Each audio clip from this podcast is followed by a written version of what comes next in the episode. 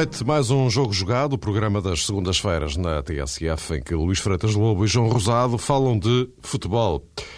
Na semana passada, o tema dominante foi, naturalmente, o tetracampeonato do Futebol Clube do Porto. Esta semana, as atenções estiveram centradas num duelo peculiar em Braga, com Kika Flores de um lado e Jorge Jesus do outro. Ganhou o espanhol, mas isso pode não ter alterado a questão de fundo, ou seja, Jesus continuará a estar nos planos do Benfica e Kika poderá continuar de porta aberta para sair. Hoje mesmo, José Eduardo Betancourt assumiu-se oficialmente como candidato à presidência do Sporting e fez a declaração do dia Paulo Bento Forever. Que implicações terá a entrada em cena de Betancourt, um candidato com muito boas hipóteses de ganhar as eleições? Mas ainda vamos tentar reservar algum do pouco tempo que temos hoje para falarmos do Olhanense, que voltou a colocar o Algarve no mapa do principal escalão do futebol português e dos campeões portugueses para essa Europa fora, José Mourinho, Luís Figo em Itália, Cristiano Ronaldo e Nani, já agora, em eh, Inglaterra. Boa noite a ambos. Boa noite. Vamos lá ver Boa se noite. conseguimos meter meia dúzia de rocios numa única rua da Betesga. Eh, vamos a este eh, jogo entre Jorge Jesus e Kika Flores. Eu não estou a dizer Braga Benfica, estou a dizer Jorge Jesus, Kika Flores, porque foi um, um outro tipo de jogo, eh, à margem do jogo propriamente dito. João, queres começar tu? O que é que te, o que é que te pareceu? Exatamente isso, Mário. Foi um jogo que começou. Deixa- Deixa-me só, eu não, eu gosto, não gosto de estar a atropelar-vos, mas antes que eu me esqueça, só um pormenor muito interessante, aliás, para, vós- para as vossas reflexões. Eh, No sábado, o Jorge Jesus dizia que muito provavelmente o Benfica ia jogar com o Miguel Vitor à direita e o Maxi Pereira no meio campo. Ou seja, ele já adivinhava como é que o Benfica ia jogar, mas pelos vistos não lhe adianta de muito. Sim, já estava quase a fazer uma projeção do Benfica do futuro. Eu estava exatamente a começar eh, o meu raciocínio por aí, Mário, por dizer que o jogo Braga-Benfica começou muito antes e essa frase de Jorge Jesus acabou, na minha opinião, por ser eh, sintomática daquilo que se pode passar ou daquilo que já se passou entretanto, independentemente hum, de Jesus ser ou não treinador do Benfica na próxima temporada, parece-me óbvio que já houve eh, contactos nesse sentido, já houve alguma negociação, eh, houve pelo menos uma prospecção de mercado a esse nível e creio que é de facto um dos treinadores eh, preferidos por Luís Filipe Vieira e também por eh, Rui Costa.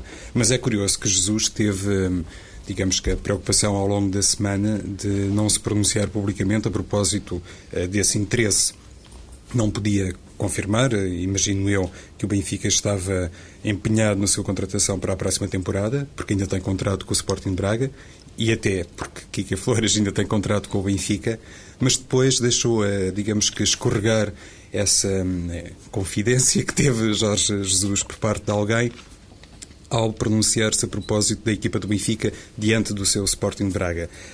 Não penso que Jesus tenha dito aquilo eh, de forma inocente. Eh, Não penso eh, também, porque nunca o fez anteriormente a propósito eh, de outros confrontos, que isso tivesse resultado de uma simples análise pessoal e de uma projeção particular da equipa do Benfica. Acho que Jesus teve essa inside information por parte do Benfica e penso que a esse nível não procedeu bem. E acho que perdeu também uma boa oportunidade para se posicionar publicamente de uma forma diferente. No fundo, quero eu dizer, Mário, que Jesus acabou por cair eh, numa espécie de armadilha. Acho que é latente que a afirmação não foi hum, muito elegante para Kika Flores, quando ele diz que o Benfica pode jogar com Maxi Pereira como interior e Miguel Vítor como lateral direito. Julgo que essa afirmação eh, de Jesus, um dia, confirmando-se que ele pode ser eh, treinador do Benfica, até se pode virar contra ele. Ou seja, quando o balneário do Benfica não consegue ser suficientemente blindado, quando não consegue eh, cerrar eh, informação e para o exterior eh, passam, enfim, segredos desta natureza, se calhar, eh, se um dia entrar no Estádio da Luz, Jesus pode ser confrontado com uma eh, forma de fazer a gestão do balneário igual e isso eh, não é positivo. Se era para mostrar que sabia alguma coisa a propósito eh, do Benfica, penso que a esse nível, e sublinhando a ideia de há pouco, Jesus perdeu uma boa oportunidade para ficar calado, porque não foi a melhor maneira de dizer indiretamente às pessoas que o, que o Benfica pode ser o seu futuro clube. E acho que esta declaração, não sendo inocente, representou precisamente isso, que Jesus já tem muita informação a propósito daquilo que se passa atualmente no Estádio da Luz e pode, desta forma, também significar que o seu adeus ao Sporting Braga é apenas uma questão de dias. Ou de uh, um milhão de euros, Luís. É Sim, o Braga, é... diz, o Braga diz que não larga ou há um milhão ou não há negócio para ninguém. Sim, tem a ver com, penso eu, como já foi dito, com a, com a cláusula que faz parte do contrato do, do treinador do Braga.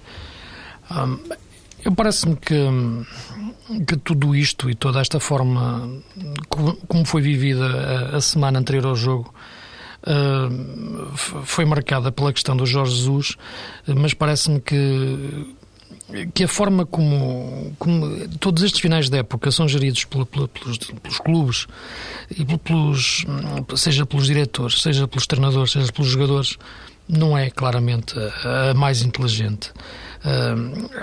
E, e no, no, particular do Jorge Jesus, como, como, como o João estava a referir, uh, há aqui uma questão que, que é uma forma de estar no futebol uh, que ele tem. Uh, eu vejo o Jorge Jesus e é por isso que muitas vezes se diz a tal frase que eu referia. É um bom treinador, mas não me parece que seja pão grande. Isso diz em relação a muitos treinadores. Eu já o disse penso que, que é uma frase que, na maior parte das vezes, não faz sentido, porque isso. Porque eu acho que um treinador para um grande é um treinador com personalidade.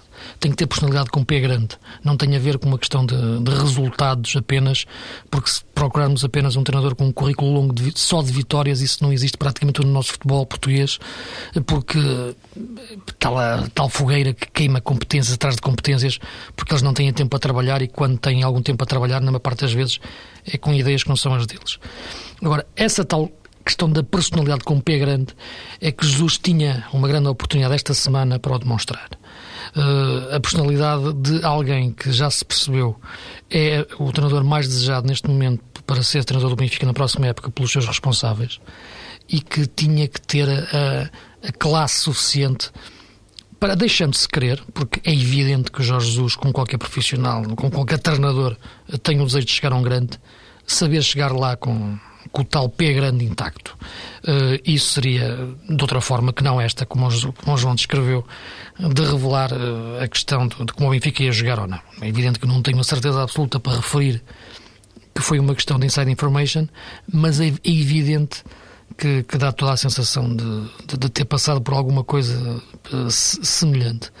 O Jorge Jesus saiu do Belenenses para ir para o Braga, não digo de uma forma semelhante, mas pelo menos com, com alguma, algumas declarações sucessivas que foi aumentando a ruptura com o Belenenses para poder sair para o Braga.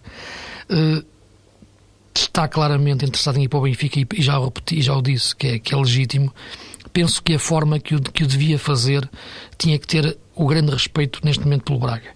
Uh, entender que é treinador do Braga esta época, eh, esta semana, ele é treinador do Braga e não o futuro treinador do Benfica. E parece-me que ele comportou-se mais durante esta semana como o futuro treinador do Benfica do que como o atual treinador do Braga. Durante o jogo, como é evidente, queria o ganhar, acabou por perdê-lo. Uh, não me parece que o tenha perdido de uma forma clara do ponto de vista tático para o Kika não houve uma diferença muito grande. Uh, a equipa acabou por ser traída um pouco por dois erros individuais do, do, do Eduardo na, na, nos dois primeiros golos, como o Jesus também se encarregou de, de explicar logo no final do jogo. E também me parece que aí não deveria, não foi a melhor forma de, de explicar o jogo. Uh, eu penso que essas duas oportunidades da tal personalidade com o pé grande o Jesus não, não, não, não as conseguiu agarrar uh, nesta semana. Perder e ganhar jogos, todos perdem e, e ganham, portanto isso é, isso é natural. Agora, eu penso, não sei se concordo, que uh, no meio disso tudo, o maior tiro ao lado do Jorge Jesus foi justamente a alusão ao guarda-redes, ao Eduardo. Exatamente, é, é, exatamente aí que estava a referir. Depois de, dos tiros ao lado durante a semana, em que mais do que o treinador do Braga se comportou como, Porque, como, futuro, desculpa, como futuro treinador do Benfica. Só, só diz, diz, para, para, ficar entendido o que é que, o que, eu, o que eu estava a pensar. Não, é percebi, que o, é o, o, Jorge Jesus, no fundo, Sim. o que diz é isto. Isto estava tudo bem planeado. Não é? O, o que fica subentendido é isto. Isto Exato. estava tudo bem planeado. Eu tinha isto tudo montadinho ali direitinho. Mas, enfim, duas casas e tal, e pronto. Foi tudo para água abaixo. Não é? Portanto, no fundo, foi, foi a, a mensagem que ele acabou por passar, não é? Por, isso é que é muito importante eh, que Jesus, eh, no, no caso de entrar no Estádio da Luz, seja ele próprio capaz de corrigir eh, alguns defeitos que naturalmente tem, como todas as pessoas e todos os treinadores, Claro. todos os profissionais do futebol, não é, Luís? Que ele ainda possui. E muitas vezes diz que Jesus, do ponto de vista mediático, ainda tem um longo caminho para percorrer. Olha, em plano contrastante com o Kika Flores, que tem um relacionamento muito fácil com os jornalistas Exatamente. e tem um discurso muito, muito, muito solto e, e normalmente coerente, embora este ano tenha caído aqui e lá Sim, é esta alguma, ponta final da época, então, é alguma contradição, correto. Mas eh, algumas ao lado. Não é? Jesus que tem depois toda aquela gama de recursos enquanto treinador, que é de facto um, um treinador, eh, agora parafraseando um bocadinho o Luís, eh, com, com T grande, é de facto um, um homem que se dedica imenso à, à modalidade e, e percebe-se que ele deseja constantemente evoluir e está atento a todos os pormenores. E do ponto de vista estratégico conquistou há muito tempo, não só de agora, Jesus essa fama justificada, na minha opinião, de ser uma pessoa absolutamente identificada com todos os processos de treino da sua equipa e dos adversários. É uma pena que Jesus depois não consiga, paralelamente, ser também um, um treinador eh, mais evoluído quando se trata de pisar determinadas áreas. E neste caso, em em que ele acaba por, eh, se calhar, eh, mostrar demasiada sede para se assumir como treinador do Benfica, acabou a sua equipa por ser prejudicada. E houve outra frase eh, de Jesus que acaba por encaixar naquela sua primeira e mais bombástica declaração, na minha perspectiva, também não faz muito sentido. Quando ele tenta justificar eh, aquela projeção da equipa do Benfica, dizendo, bom, atendendo à maneira como o Sporting Braga se posiciona, as armas que utiliza, quer dizer, nesta fase do campeonato em que o Sporting Braga é obrigado a jogar com jogadores eh, fora dos lugares eh, habituais. E, houve um exemplo eh, gritante neste jogo, como já tinha acontecido no desafio frente ao Belenenses, por tudo, isto, por tudo isto se percebe que Jesus não tinha um Sporting Braga habitual. E também a justificação que tentou dar para a maneira como o Benfica poderia evoluir em campo não colheu, por causa disso precisamente. Agora, como nós temos aqui, hoje estamos completamente em contrarrelógio e temos que avançar para o, o Sporting, gostava só eh, rapidamente eh, o regresso eh, à cena do José Veiga. Ele hoje disse uma vez mais que há de voltar ao Benfica e, face à péssima época do Benfica, a expressão é dele, desanca de alto a baixo a estrutura e o presidente tem responsabilidades. O que é que te parece, Luís? Veiga a preparar-se na contagem decrescente para as eleições? Eu parece-me que é uma coisa sem sentido, sin- sinceramente. Eu parece-me que, que no futebol português eh, há pessoas que estão a mais e que gostam de falar, sobretudo quando as coisas correm mal. Eh, eu penso que as pessoas devem falar por aquilo que, que- que devem eh, fazer através dos atos e não desta forma. Eu penso que o Benfica atravessa um momento que já se percebeu que não é conjuntural o seu, o seu problema, é um problema estrutural e, e, e não deve ser tratado eh, desta forma tão, tão leviana. Eh, penso que o campeonato que o Benfica ganhou eh, em 2005 eh, eh, foi um campeonato com uma correlação de forças muito particular do nosso futebol. Apanhou um Porto um pouco em cacos. Uh, aqueles que o ganharam deviam ter percebido porque é que o ganharam e como ganharam, da mesma forma que perderam os dois seguintes e porque é que o perderam. Uh, e, e a partir daí penso que todos esses comentários não, não me parecem serem minimamente relevantes para aquilo que é o mais importante no, para o Benfica e, para, e até para o futebol português. José Veiga, penso eu, que tenta aproveitar eh, aquilo que o Luís estava a dizer, ou seja, o Benfica foi campeão em 2005, eh, José Veiga esteve associado muito esse título e é de facto uma- pessoa que, no caso eh, de um dia querer realmente encabeçar ou fazer parte de uma lista candidata aos órgãos sociais do Benfica, tentará, obviamente, capitalizar todo esse passado, não eh, eh, muito recente, mas de qualquer forma ainda está na memória dos benfiquistas, porque passaram quatro anos e depois disso o Benfica não foi outra vez campeão nacional. É curioso nestas declarações de José Veiga, não são as primeiras nesse sentido, em que ele denuncia realmente uma intenção de se candidatar a qualquer coisa no Benfica. Mas nestas últimas declarações, eh, Mário, ele, eh, digamos que focaliza a sua crítica em Luís Filipe Vieira, mas simultaneamente dá a entender que em outubro ou daqui a mais alguns meses ou anos, se estiver num projeto para o Benfica, poderá não ser ele o líder desse projeto. E esta esta parte, digamos, estratégica do discurso de José Veiga, deixa aqui algumas pontas interessantes para explorar, porque é evidente que ele, sabendo que tem essa herança positiva de 2005, também sabe, por outro lado, que há muitos adeptos do Benfica que ainda o identificam como é, antigo adepto do futebol, do, futebol Porto. do Porto e, portanto, tem uma relação um pouco mais complicada. José Eduardo Tencourt, eh, candidato, eh, disse que não, depois lá acabou por dizer que sim, muita pressão. Eh, é, enfim, a, partir de olhando para, para o cenário atual, o, o, o potencial eh, presidente, sucessor de Soares Franco. Enfim, eleições nunca se sabe, mas é evidente que o José Betancourt tem muitíssimo boas hipóteses de ganhar as eleições.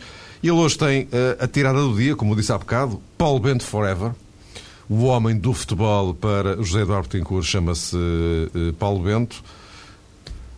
E agora, Luís? As coisas postas Paulo... desta forma absolutamente categórica. Isto significa que ele já acertou as coisas com o Paulo Bento. Ou seja, ele, ele avança por. Aliás, atenção, ele disse de uma forma expressa que uh, um ponto crucial para avançar com a candidatura era ter o Paulo Bento. Sim, acredito que, que, já, já tenham existido esse, essa conversa e, e, já, e, já, se percebeu que o Paulo Bento tem a vontade de continuar no Sporting porque se, claramente quer ganhar um campeonato no Sporting, quer, quer, quer deixar uma marca mais forte no Sporting. Ele consegue ter uma empatia com, com os sócios que não é, que não é normal para um treinador que ainda não foi campeão nacional dentro do Sporting, e basta pensar nos tempos mais recentes, e quando digo mais recentes, das últimas duas décadas, para perceber como o Sporting ia devorando treinadores uns atrás dos outros, quando não ganhavam, e, e mesmo quando ganhavam, o caso do Boloni, por exemplo, para pensar no último que ganhou um campeonato e uma taça, e no entanto praticamente no ano seguinte já, já não o queriam ver sequer pela frente. Uh, o Paulo Bento consegue ter essa empatia, é um treinador que se comporta quase como um adepto mas que tem a competência de, de perceber bem como pensam os jogadores e entrar na cabeça deles. eu parece-me que, que o Sporting tenha que primeiro resolver rapidamente os seus problemas em, termos de diretivos, como é evidente, para depois tomar decisões, porque tem uma pré-eliminatória da Champions uh, em julho, em finais de julho.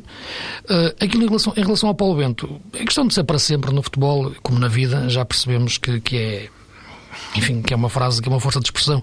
No, nada é para sempre. Uh, e, e, e muito é menos no futebol. do Alex Ferguson do Sporting, não é? Sim, é sim, embora é muito, é muito diferente as nossas, as nossas realidades. Uh, embora eu acho que o Paulo Bento pode, pelo menos, o para sempre aqui ser, ser, ser mais anos do que é normal acontecer num, num clube e já, e já e muito menos como o Sporting. Uh, Agora, o que me parece em relação à continuidade do Paulo Bento, eu penso que, que, que, será uma boa aposta e porque acho que o Paulo Bento é um treinador competente e é uma pessoa que, que já deu mostras de entender o futebol português uh, suficientemente para perceber onde estão os problemas este Paulo Bento é que me parece não ser o melhor Paulo Bento para o futuro do Sporting. E isso já, já o referi a semana passada, quando fomos, fomos falando à volta disto, e quando me perguntaram várias vezes isso. Eu parece-me que Paulo Bento sim, mas um Paulo Bento diferente.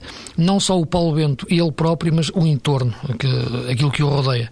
Isto é, não parece que seja benéfico para o Paulo Bento, nem para o Sporting, nem para a equipa. O Paulo Bento que foi tão exposto a esta época, eh, que, é, em confrontos que não os dele, em guerras que não, que não as dele, eh, para além de, do, do, futebol, sendo ele a falar sobre problemas de arbitragem, sobre problemas de, de relações de jogadores, para além de questões táticas, sobre questões de, até de política desportiva, sobre questões de posicionamento do, do clube eh, no futebol português. Portanto, algo é que desgastou o Paulo Bento em guerras que não, que não eram as suas. Portanto, penso que o entorno uh, que rodeia o Paulo Bento uh, terá que ser diferente para, para termos um Paulo Bento diferente, uh, mais concentrado na equipa e também não este Paulo Bento só, porque acho que o Sporting já vem com este losango há quatro anos. Penso que é importante manter esta, esta, esta tal casa tática, como eu gosto de referir, de referência, mas acho que o Sporting deve procurar uh, outras alternativas. O Paulo Bento, treinador, deve procurar outras alternativas para que o Sporting muitas vezes não seja tão facilmente reconhecido uh, pelos adversários pela forma como joga. Penso que estes dois fatores, o fator uh, gabinetes, corredores, tudo que rodeia em torno do balneário, deve ser um pouco diferente para o Paulo Bento ser só treinador e depois o fator uh, mais campo, jogo, equipa, uh, procurar outras soluções para a equipa, coisa que o Paulo Bento não conseguiu encontrar na, nos últimos anos, nos, nos quatro anos que está no Sporting, também devem ser diferentes. Com estes dois fatores novos, temos um. Penso que deve ser o Paulo Bento o treinador do Sporting, mas será um Paulo Bento diferente do que foi até agora. Terá que ser necessariamente diferente. Esta tem que ser uma preocupação do José Eduardo Tencourt, uh, caso seja eleito, evidentemente. Esta, é, a introdução desta nuance em relação àquilo que foi o consulado de Soares Franco, ou seja, eh, a Paulo Bento o que é de Paulo Bento e tirar-lhe de cima a carga de N outras coisas que, que se calhar deviam. Se tem essa preocupação, Mário já começou mal.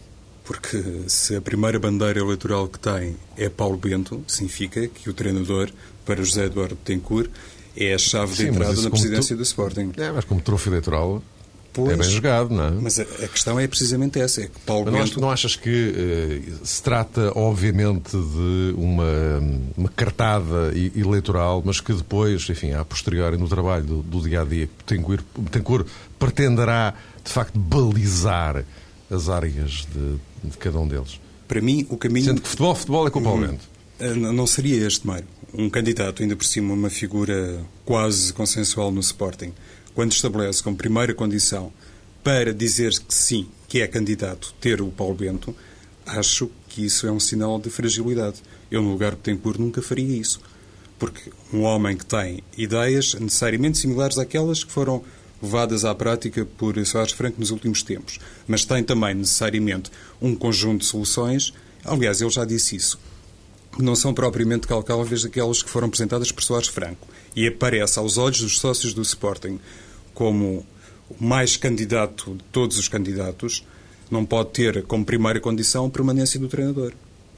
A única coisa, imagino eu, eh, que ele poderia fazer nesta altura era dizer que, uma vez eleito, poderia negociar e gostaria de ficar com Paulo Bento. Nunca dizer que o sim de Paulo Bento foi a primeira condição para a sua candidatura, até porque isso vai comprometer o treinador.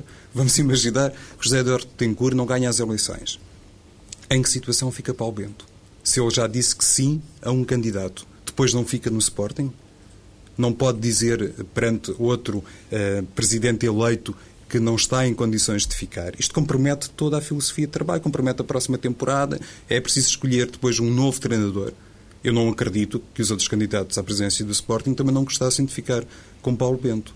Parece-me que a este nível José Eduardo Tencourt acabou por dar ali uma espécie de tiro no pé e não me estou a esquecer, Mário, e tu por acaso frisaste isso, eh, enfim, com muita propriedade, que aquela frase dele, Paulo Bento Forever, olha, lá está a semelhança de Jorge Jesus a propósito do Benfica, não foi nada inocente era precisamente na linha daquilo que disse Soares Franco, quando, eh, não em inglês, mas em português, anunciou que gostaria de ficar, e, e ficar com Paulo Bento e fazer dele o Alex Ferguson do Sporting. Agora, parece-me é que José Eduardo Tencourt, eh, que tem naturalmente um currículo grande no Sporting, foi campeão nacional eh, pelo Sporting, poderia ter feito uma gestão melhor a este nível, porque Paulo Bento tem estado em silêncio. Perante esta afirmação, parte-se do princípio que ele concordou em ficar no Sporting com José Eduardo Tencourt. É que mas... essa leitura, essa leitura, nós não sabemos se foi isso que aconteceu, mas essa leitura é perfeitamente plausível, não é? Então, mas se não foi isso que aconteceu, alguém se enganou nas palavras. Uhum. Porque ele pois, disse que só foi candidato depois de ter que era uma premissa, vento, que era uma, uma premissa, premissa, correto. E as eleições ainda não aconteceram e até lá todos os resultados são possíveis. Conclusão, Luís. Sim, eu concordo com aquilo que o, que o João estava a referir. É evidente que começar uma, um projeto de, de, futebol pensando apenas no. começando a pensar no treinador pode ser arriscado depois eh, em função de, das competências que se querem atribuir no, em todo o futebol, em toda a estrutura, em todo o edifício do, do futebol, seja qual, qual clube for. Eh, e isso parece-me ter sido o principal risco dessa, dessa, desta afirmação daquilo que poderá ser o futuro presidente do Sporting. É essa. Uh, na primeira análise que eu fiz, analisei o futuro do. podia ser o futuro do Paulo Bento, ou que deveria ser o, novo Paulo Bento no Sporting, uh, mas é evidente que, que, esse, que esse início que, que lhe é colocado uh, não é o melhor para, para, para arrancar, mas, mas parece-me que depois de começar terá que, terá que se integrar nestas, nestas duas premissas que eu referi anteriormente que me parecem ser fundamentais. Ora bem, vamos caminhando para o uh, final. Uh, dois minutinhos uh, pedia-vos para cada um. Antes de depois passarmos ao último tema. Olha, Nelson, o Algarve está de volta à Primeira Liga do futebol português. E, João, tanto quanto sabe, o Olhanense é um dos bons exemplos do futebol português. Até tem as contas em dia. Sim, juntamente com mais uh, três clubes. Eu, por acaso, há pouco estava a tomar nota disso. O Gondomar, olha, de propósito, é. o, o, Feirense e, e, o Sporting da Covilhã. E creio que o Feirense ainda pode ter, digamos uma palavra a dizer no que diz respeito à outra equipa outra que será equipa, promovida exato. à Liga Sagres. É, é, o regresso de um clube com, com tradição e com algum historial uh, no futebol português, mesmo ao nível de taça, como toda a gente sabe. É também o clube de, do coração de Manuel Cajuda. Deve ser neste momento um treinador muito contente, que a Ajuda não teve muitos motivos para sorrir durante esta temporada. Agora mesmo a acabar, o seu olhanense dá-lhe uma grande alegria e é também o regresso de eh, Jorge Costa ao principal escalão do, do futebol português. Eh, durante algum tempo havia, e se calhar ainda há, em alguns setores, aquela ideia que Jorge Costa é um homem do Norte, é um treinador do Norte. Uma imagem também esteve muito associada a, a Domingos Paciência, por exemplo, para falar de outro treinador que se calhar vai mudar eh, de ares, esta conquista solista. se calhar mesmo mais para norte. Sim, meio um bocadinho a apontar para o Minho. Esta conquista solista de Jorge Costa tem também um grande significado porque é um treinador uh, ambicioso. Ele, no início da temporada, assumiu que tinha expectativas muito grandes, foi capaz de as concretizar e, se calhar, uh, no meio desta capacidade que já revelou no plano técnico Jorge Costa, há também que valorizar outro aspecto que tem a ver com o aproveitamento de alguns jovens valores. O Olhanense tem jovens jogadores emprestados por alguns clubes grandes, o Paulo Renato, o João Gonçalves, por exemplo, o Castro também é uma equipa a esse nível que consegue misturar uma série de virtudes e diria, Mário, que aquela declaração que ontem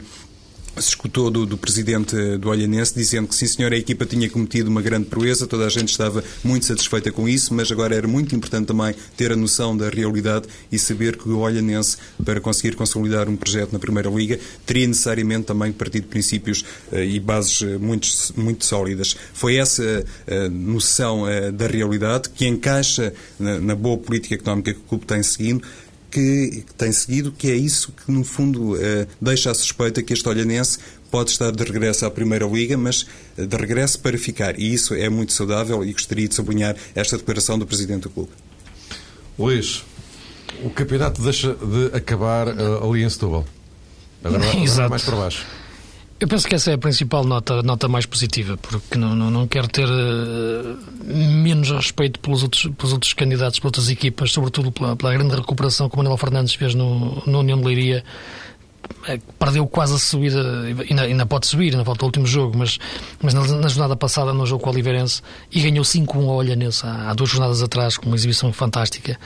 Uh, o regresso do, do, futebol no Algarve é muito importante, depois de ver. Uh, como é que o Farense acabou? Uh, isso, como acabou? Quer dizer, o Farense continua a existir agora, está a tentar regressar, mas quer dizer, como clube de top que teve que, que, que que praticamente desaparecer e agora tem o estádio à venda.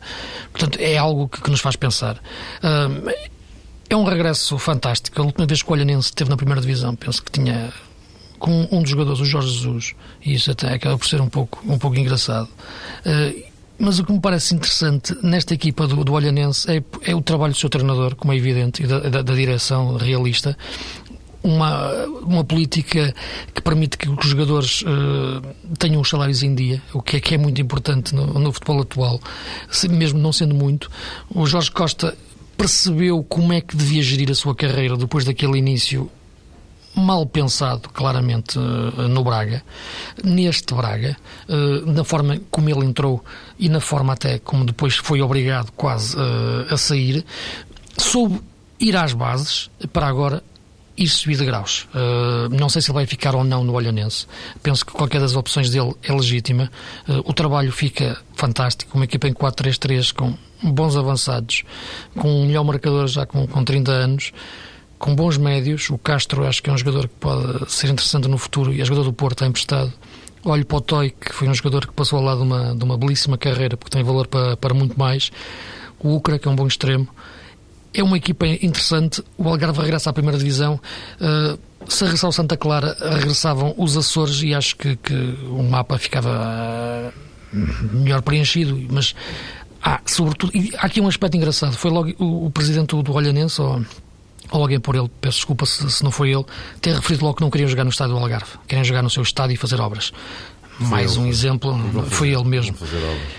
Exato. Eventualmente poderá ser usado para jogar com os três grandes. Sim, eu percebo que eles queiram, eu percebo que, eu percebo que eles queiram jogar na, na sua casa, como é evidente, eh, no seu estádio e melhorá-lo, porque é, sentem-se melhor e ali podem ganhar mais jogos, como é evidente mas também dá para pensar como é que no futebol português foram feitos os Estados do Euro, virados de costas para de costas viradas para, para as populações, para os clubes e para as pessoas que, que gostam de futebol. Os estádios novos não foram claramente estádios pensados em quem gosta de futebol, foram pensados sobretudo em quem queria fazer negócio com eles.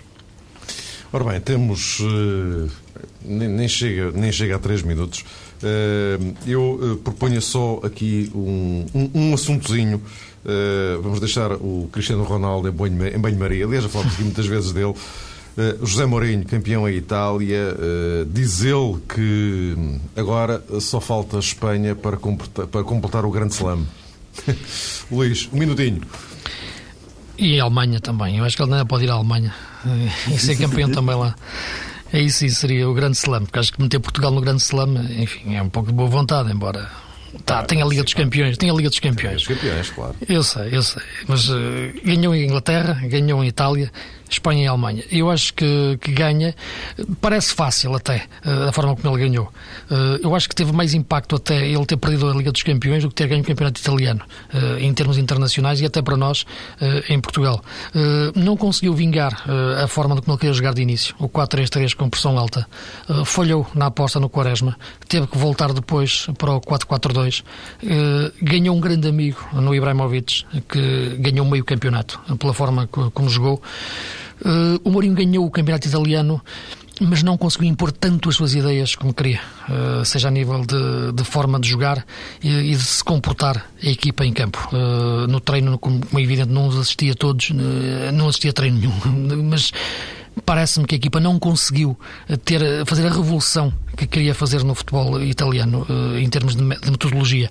Vamos ver no futuro se, se o Zé Mourinho consegue Agora, fazer. Esgotou-se, João.